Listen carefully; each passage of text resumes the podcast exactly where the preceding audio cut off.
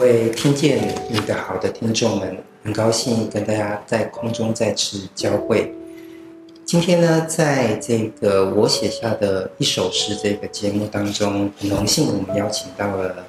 呃姚时晴啊这位很有名的女诗人来谈她所写下的《时间的贝奇》这一首诗。时晴好，啊，昆樺老师好。听众朋友们，大家好。嗯，对，今天在谈你这一首《时间的背起》的这首诗的时候，因为我们是都是呃，请你先选自己的诗嘛，想必一定会选一个嗯，跟你有很有故事关系的一首诗。那选了这个《时间的背起》这一首诗呢，因为“时间”这个字本身就有一个时间的一个向量嘛，我们时光的一个积累。但是我觉得你。的诗的题目本身就有一个很精彩的一个意象，就是贝奇。因为贝奇这种嗯东西，很明显就是鱼嘛，好像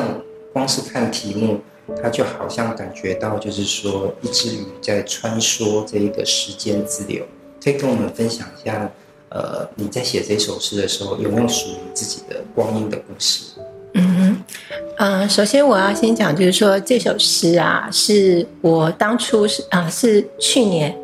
我为了我爸爸妈妈他们五十呃五十年的呃金婚纪念而写的，所以一开始设定的应该就是是一首情诗了，嗯、但是呃里面很多的呃书写意象或者是内涵，其实是呃比较。属于呃，我个人跟我父母亲之间共享的一个经验，这样子。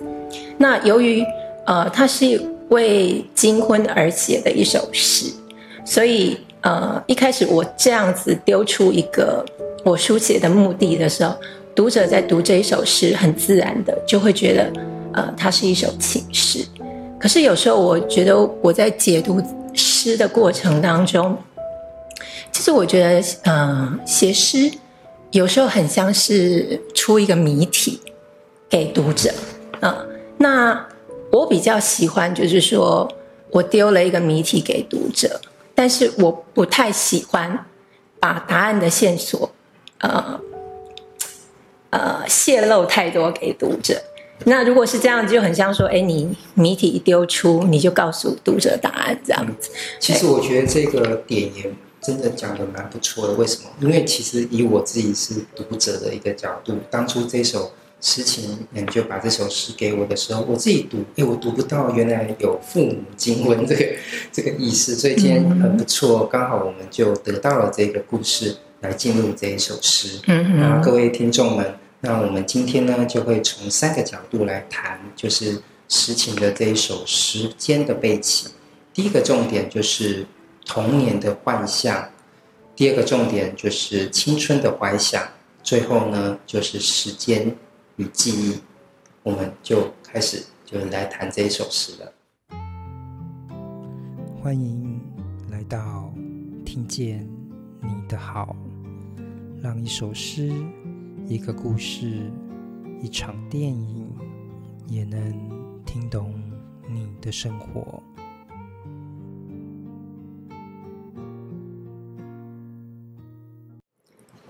时间的背起，姚时晴。我记得九岁的那颗菊太阳，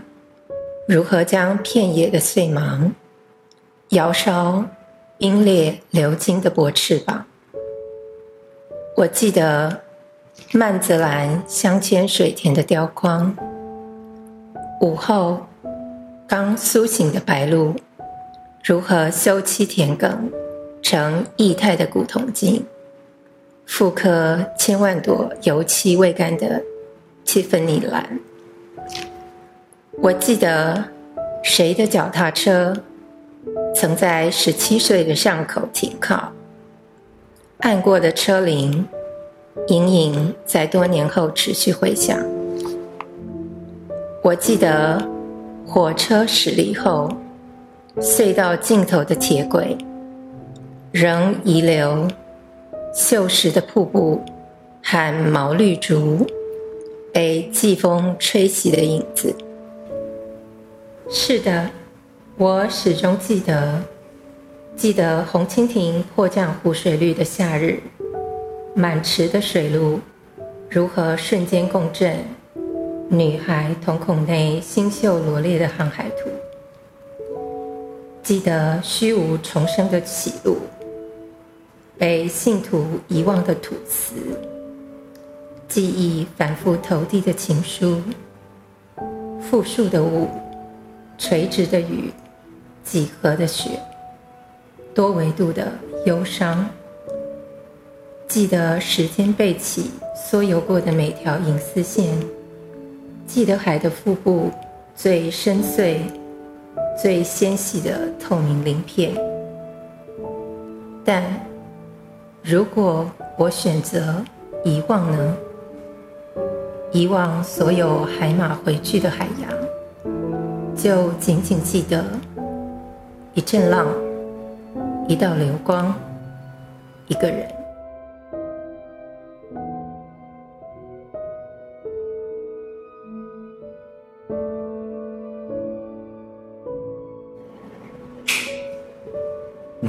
高兴刚刚时晴为我们来朗读这一首《时间的背鳍》。其实各位听众刚刚在听这一首诗的时候，相信大家都会看到一个非常具体的一个时间的一个标的，就是第一段他说“九岁的那颗橘太阳”这个九岁，然后一直到了这个第三段啊，他有说“曾在十七岁的港口停靠”。所以在九岁的时候，其实真的就是我们属于童年的一个时光嘛。那刚好我们就可以来谈一下这首诗的第一个重点，就是童年的幻象。哎，这边特别强调是幻象，哎，跟幻想有什么差异呢？在这首诗，嗯，有时候我觉得记忆是很吊诡的一件事，就是说，嗯。我之前有听过一个呃这样的理论，就是说，嗯，三十分钟前的你其实已经不存在，那三十年前或二十年前的你也不存在，对，也就是说，即使我们两个现在当下在对话的过程当中，部分的你跟部部分的我，我们都在流失，嗯、那呃，如果说像。我现在回回去回忆我幼年的记忆，有时候，嗯、呃，我觉得人类书写当中的记忆，其实有时候某种片刻，其实也有可能是个虚构。所以我觉得，呃，我会说是童年的幻象，它的确存在我的呃意识当中，可是我有可能我的意识也虚构了这个幻象。扩大了这个幻幻象，渲染了这个幻象。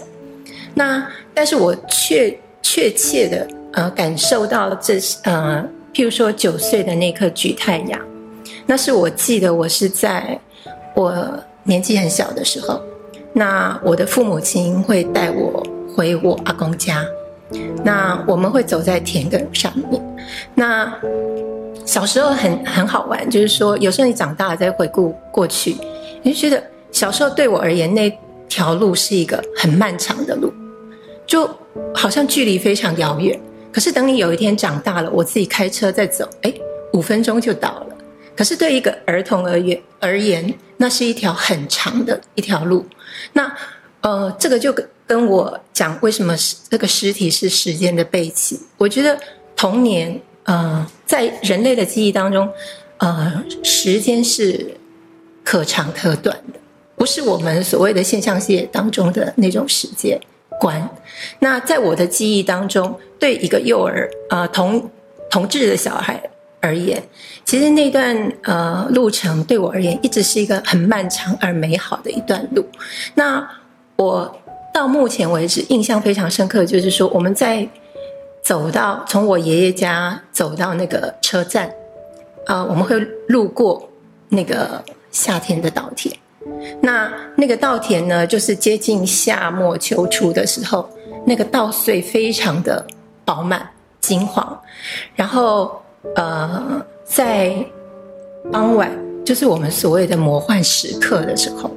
我觉得一天当中最漂亮的时间就是那个魔幻时刻，嗯、就是在摄影上的时候，大家都知道要挑那个时间去拍照，对对对，那时候的光是最好的。对，不过其实也还真的是只有那一个短暂的一个魔术时刻，因为你如果不掌握它，其实整个天色又渐渐的暗了下来。对，就是那个魔术时刻为什么那么美，就是因为它太美了，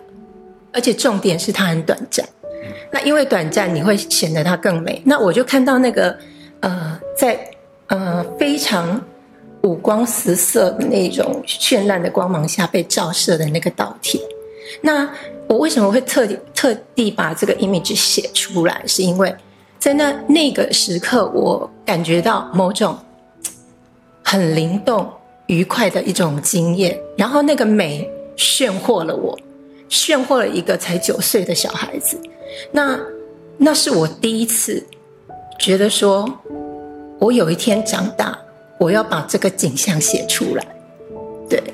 所以我有时候常常会跟朋友讲说，哎，我从小的时候我没什么志愿，我可能就是我也不会想说要当老师啊，或当什么伟大的人。可是我有一个梦想，就是说我看到很多很漂亮、很美丽的东西，我想把它写出来。那那个稻穗在金黄色的光线下。包括那个饱满的稻穗，就是说那个碎芒，在我的意象当中就很像那个呃蜻蜓的薄翅膀，很美。嗯嗯，那那个美就是我觉得那个美感动了一个小孩的心灵。那那个那个感动是呃很多语言，或者是后来我从事文学创作的时候，我一直很想追索。将将它实体的展现在文字里面的一种那个悸动，这样子。我觉得你刚刚讲的很好，而且我也深深的感觉到很伟大。因为我九岁的时候不会想说我要把什么美好的事情写下来哦，所以你是个认真的诗人。我觉得，OK，其实我觉得在呃在您刚刚这个分享的时候，其实我会感觉到童年有一种界限。怎么说？因为你看这一首诗就说，哎，九岁的那个菊太阳，然后接下来因为那个。农村的意象，农田的意象，其实还继续延伸。嗯，到了这个是下一段，就是说在水田的一个雕框，嗯，午后刚苏醒的白鹭，这里依然是属于一个农田的一个意象嘛，所以表示这个我记得从第一段，其实也继续要延伸到第二段。可其实这一首诗到了第三段的时候，哎，突然那个画面。就有了一个转向了，就是它变成好像因为港口嘛，哦，港口它就变成一个呃海港型的一个意象，所以前面两段它本身是一个童年的那个部分，可是到了这个呃第三段的时候就很明显，就是进入到了十七岁，为什么会有这样的一个变化？在选择记忆上，似乎十七岁的就。对农田好像没有那么继续的喜欢，还是怎么样？嗯，对，嗯、前两段就是很明显，就是我是在书写我呃童年见到的一些呃情景，那我把它转换成就是意象，呈现在第一段跟第二段里面。那到了三四段的时候，进入十七岁嘛，我就像呃空华老师讲的，就是呃。脚踏车也出现了，火车也出现了，声音也出现了，包括铃声嘛。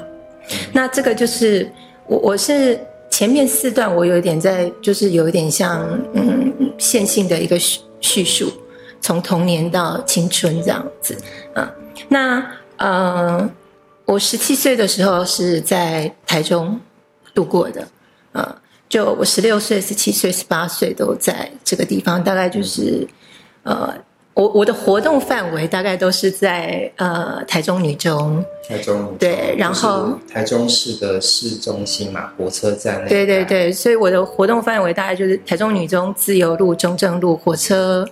台中火车站。很多很多知名的女作家都念台中女中哎，就是像那个我玉慧老师，对啊，我有看过那个杨翠老师都有特别讲说，哎，他们在念台中女中的时候在。那个周遭的一个行动，哎，只有你放弃写那个，我当然只是开玩笑哈，就是这首诗并没有写台中女中附近的街景，而是到一个港口边哦。哦，我但是我要澄清一下，我有写台中的街景，我写过一首诗叫《月光》，是看在那个《镜周刊》里面。我是写台中的植物园。呃，植物园现在也是我常常去的地方，我非常喜欢那一带这样子。那这是题外话啦，就是说，嗯、呃，我会提到脚踏车，就是说，因为学生时代我们最主要的代步工具都是脚踏车，不是走路就是搭公车，就是脚踏车。所以台中的脚踏车啊，跟呃，就是走路跟脚踏车的路线地图，对我而言其实非常的。呃，熟悉，那也很让人就是怀念这样子。那我记得那时候我是跟我我的学姐，嗯，我们是住在那个呃台中州厅，就是以前的台中市政府后面，然后我们一起租了一个呃日式的宿舍，呃，然后就是七八个人分租。那那时候我们的我们我们还蛮好的，那个宿舍外面有一个小庭院。那我们的脚踏车都都停在那边，所以那个那个脚踏车的铃声，有时候哎谁回来了，就听到那个叮叮叮的声音，然后就那个那个铃声一直都存在于我的记忆当中，就等于它是某一种呃青春时候的铃响吧，嗯、呃，然后如果我想听到那个铃声，就会回想到我那一段时间坐呃住在那边，然后经历过的事，然后。我记得我那时候最常去的几个地方，就是现在的金武图书馆，嗯，然后还有台中市文化中心，现在应该叫大墩文化中心，嗯，那都是骑脚踏车去的。然后还有呃比较特殊的是那个现在的台中文学馆，你们可能无法想象，那个当初的台中文学馆是警察官舍，那我最好的呃死党，他爸爸就是警察，他们家就住在那边。所以，我都到现在都还记得说，哎，那个红色铁门打开之后，门口那一棵老树，然后进去之后，日式的那个房子里面，右边右边一排是日式的榻榻米房间，那中间就是客厅，然后餐厅、厨房，所以日式官舍里面原来的样子我都知道。呃所以其实每次回去看到那个台中文学馆的那个那个老树啊，都让我觉得，哎，我都一定要摸摸它，就是有很美好的那种回忆这样子。那所以我在写这一首的时候，基本上就是除了呃做一个青春的回想之外呢，当然在书写过程当中，你不能单留。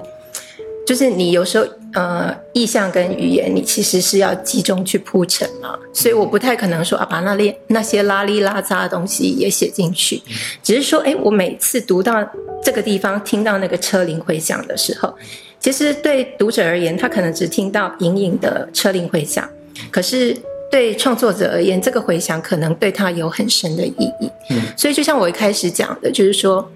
嗯，书写有时候写作者很像是丢一个谜题出来。那我觉得最美好的一个谜题是怎样？就是说，呃，他丢给读者的那个谜题，很有可能那个答案其实是另外一个谜题，或者是说，这个谜题是随着那个读者他有不同的呃人生经验、呃情感经验或是呃阅读经验而产生不同的。解答，嗯那我觉得这个非常好，因为呃，诗其实就是希望让，就我自己而言啊，诗就是希望我丢出一个谜题之后，让读者随着他自己的生命经验有许多不同的解答。嗯，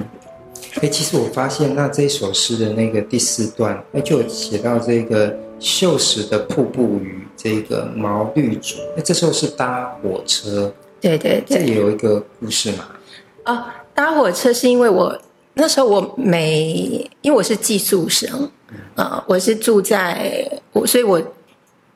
十六、十七、十八岁都在台中度过嘛。那我每个月会回家，因为我老家在彰化，那我就会呃经过台中火车站。那台中火车站几乎就是我每个月回家必定我都是坐火车回家。那我很喜欢火车，以前的火车没有像现在速度这么快，就慢慢坐这样。然后我一路就沿着火车，然后一路看着风景回回到彰化这样。所以你说那个秀石的瀑布跟毛绿竹，有时候我可能有跟其他后来我自己的人生经验也做一些嫁接，因为呃，我有一呃一很很长的一段时间，我会去爬山。那有时候去爬山的时候，会看到那个老旧的铁道路。那呃，铁道路旁边会有一些瀑布，跟那个呃毛绿竹。嗯，那我我可能就把两种经验互相呃错接这样子。所以在读这一首诗的时候，其实因为我们有时候会讲这个文学地景，这首诗。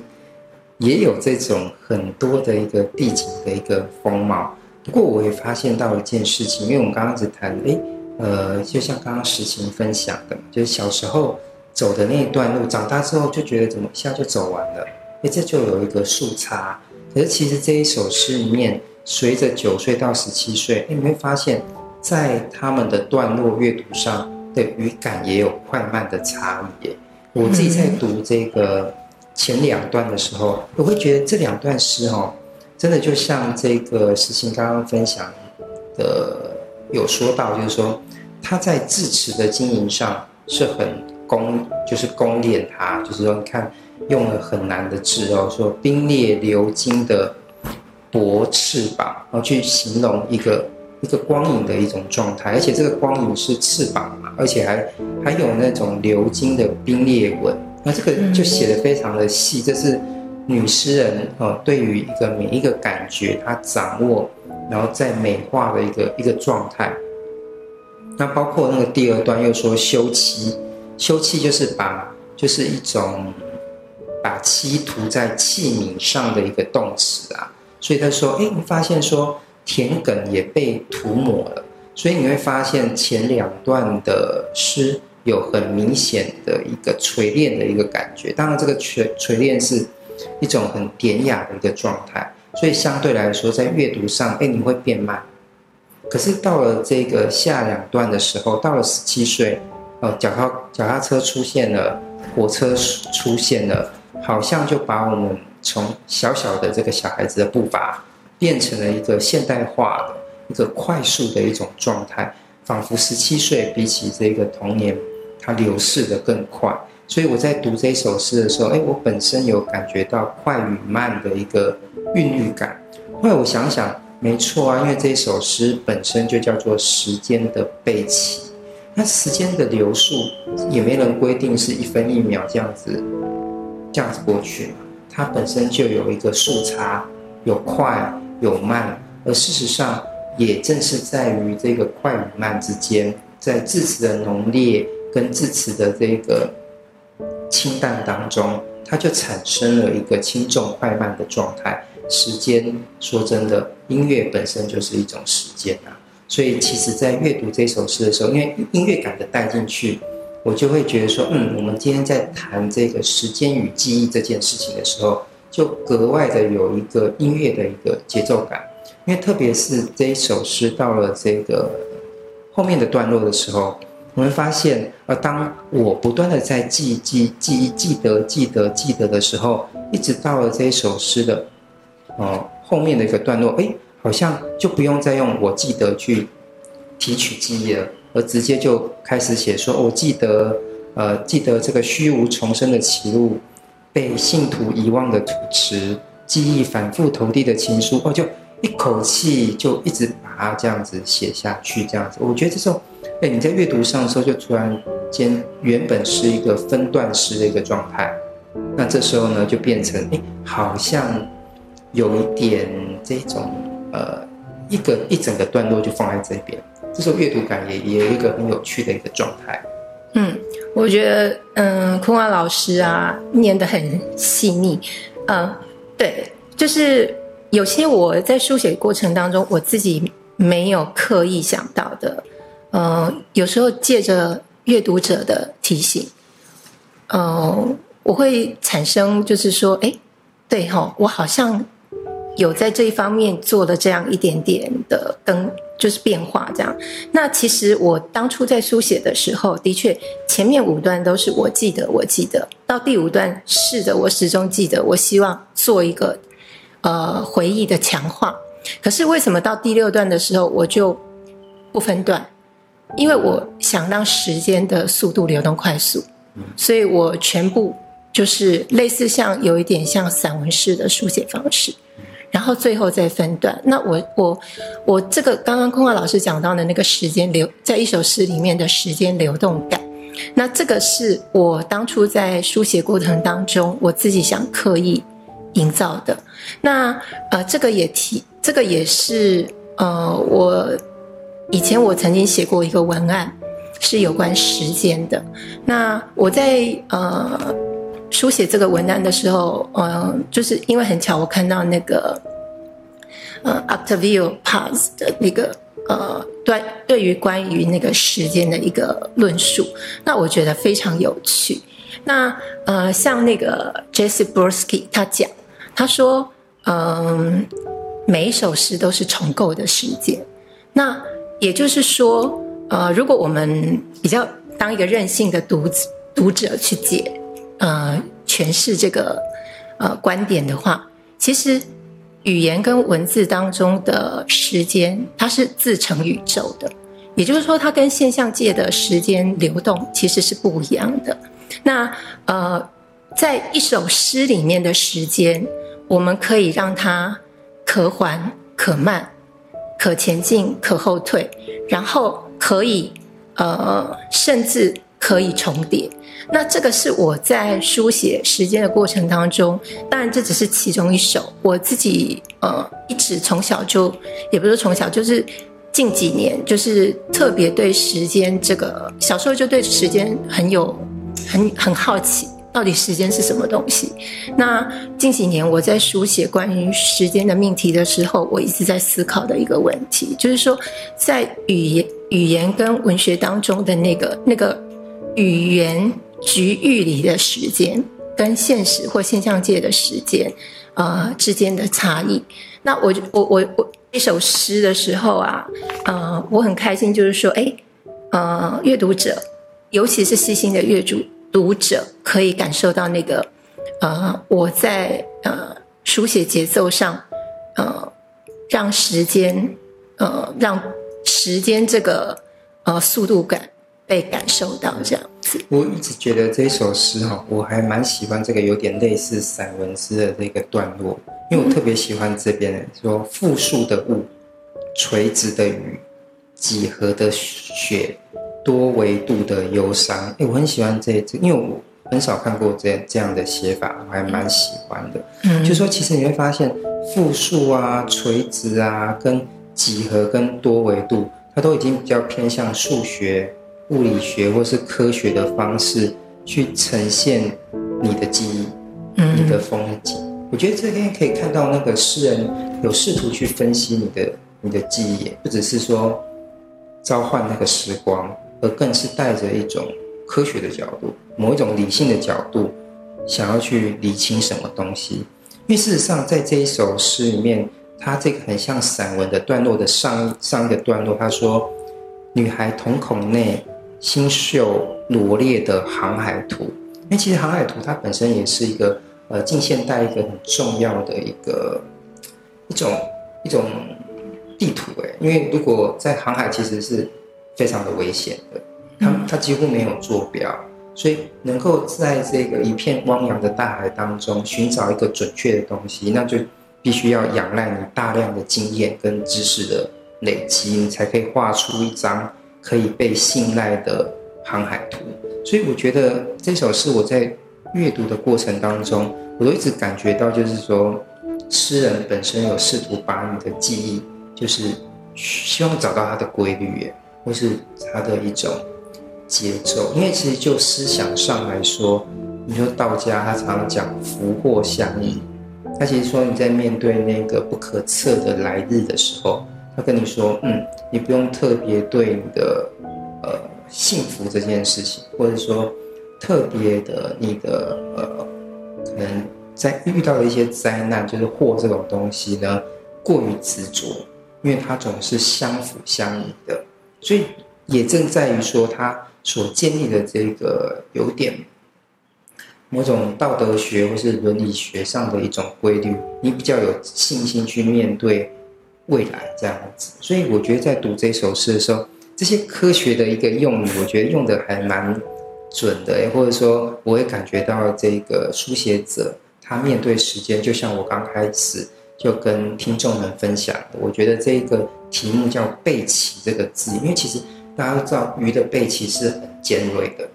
它其实在。呃，这个水里面游动的时候，是仰赖那个背鳍做一个水流上，就是要抵抗那些水流，你必须要去切割它。我觉得这份切割，那其实也是很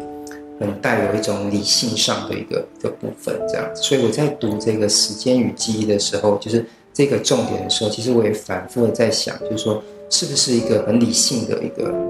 一个书写者，这样，或者说试图去面对时间，让自己理性的一个人，这样。嗯哼，嗯，其实有时候我觉得，呃，书写者啊，就是说，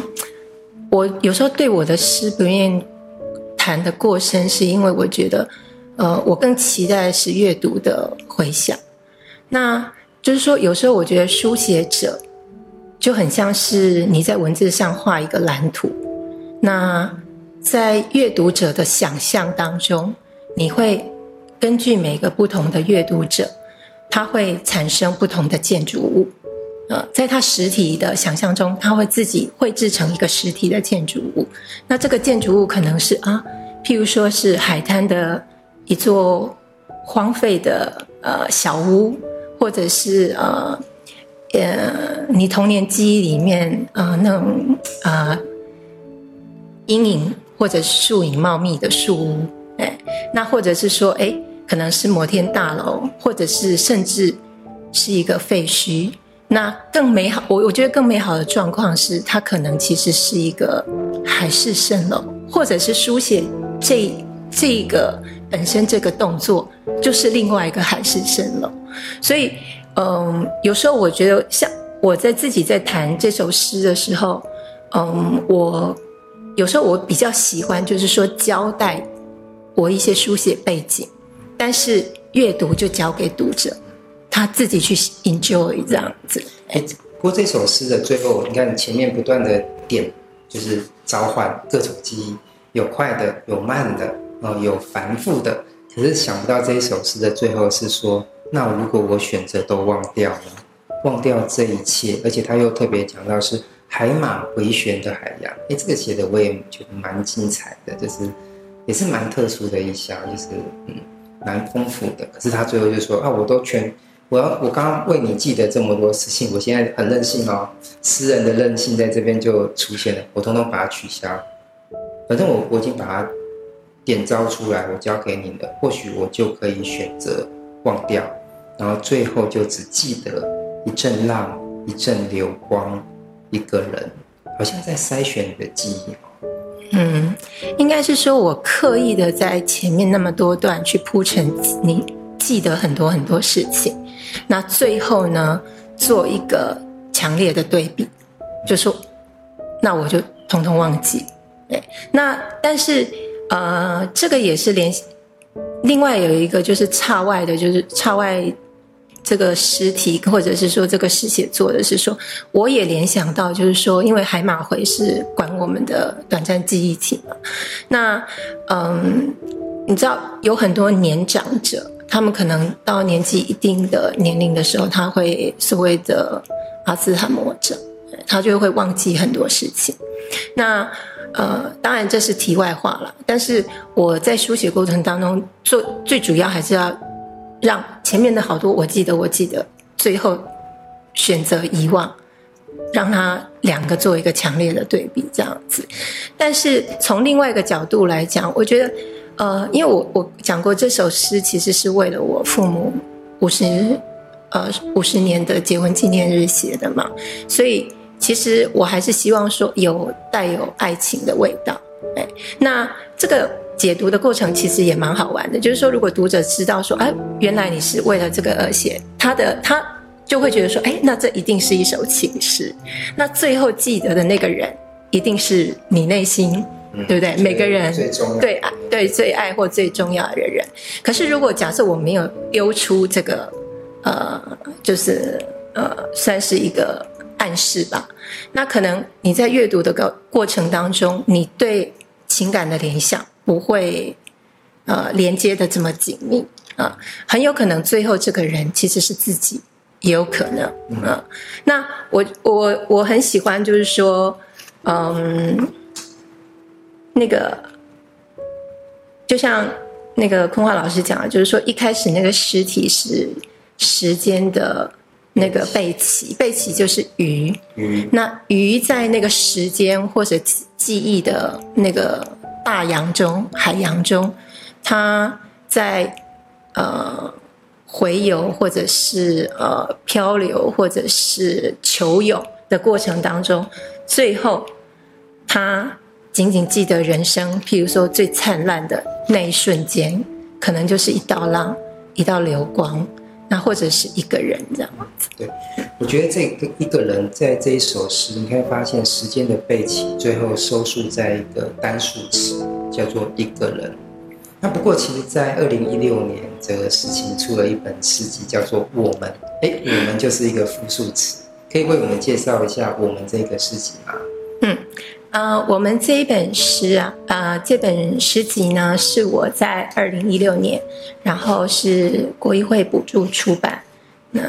的一本诗集。那当初我写这本诗集的时候，我有两个最主要的一个，算是书写主轴吧，就是说我希望，呃，借由这本诗集重新去探索古典声韵的，呃，或者是所谓的古典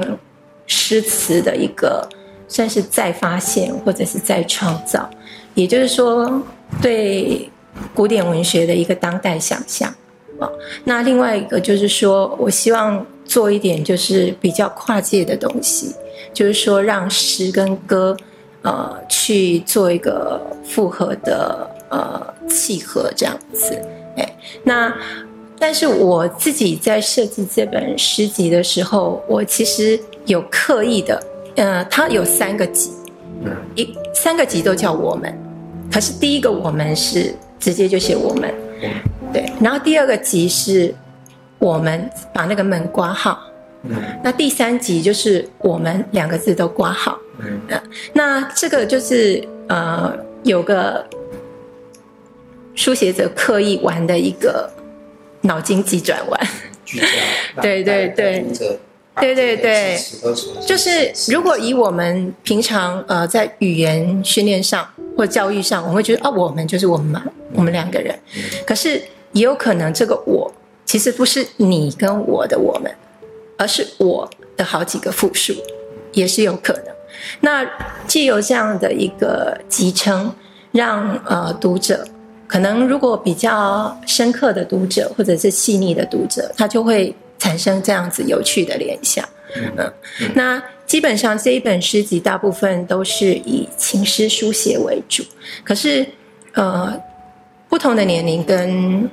呃不同的呃生命经验之后，情诗的书写，我对情诗书写的概念其实也差很多。我在两千年的时候写过一本叫《晒干爱情的味道》，那是比较像私密私密性的呃日记型的情书诗写呃情书的诗集。可是我。到了我们之后，我其实里面虽然看似是情诗，可是我其实很多是其实是在咏叹大自然。那包括其实我里面有一首就是呃叫《木蝉》，就是写那个阳明山的蝉。那那个蝉声，你知道蝉会大声的叫，其实是为了求偶。对，那我就是替一只蝉代言，帮他写。他求偶的过程，但是一般人读了就说：“哎，你应该是在写给某个对象吧？”其实不是，我是为了一只蝉而写。OK，对，今天就哎非常谢谢，就是诗情，哎，从这个时间的背起，直到我们给我们那么多诗的想象。当然，你提供了一个你自己写作者的一个当下的那个答案，但是其实你也不断的在提醒，就是我们大家就是在读你的诗的时候，其实也倒不一定要拘泥在说你说了什么，而重点是这首诗或许也点着了你自己属于的时间的记忆或者是想象。嗯，对，没错。今天就谢谢，就是诗晴来到我们的节目，谢谢。嗯，谢谢坤化老师，谢谢大家。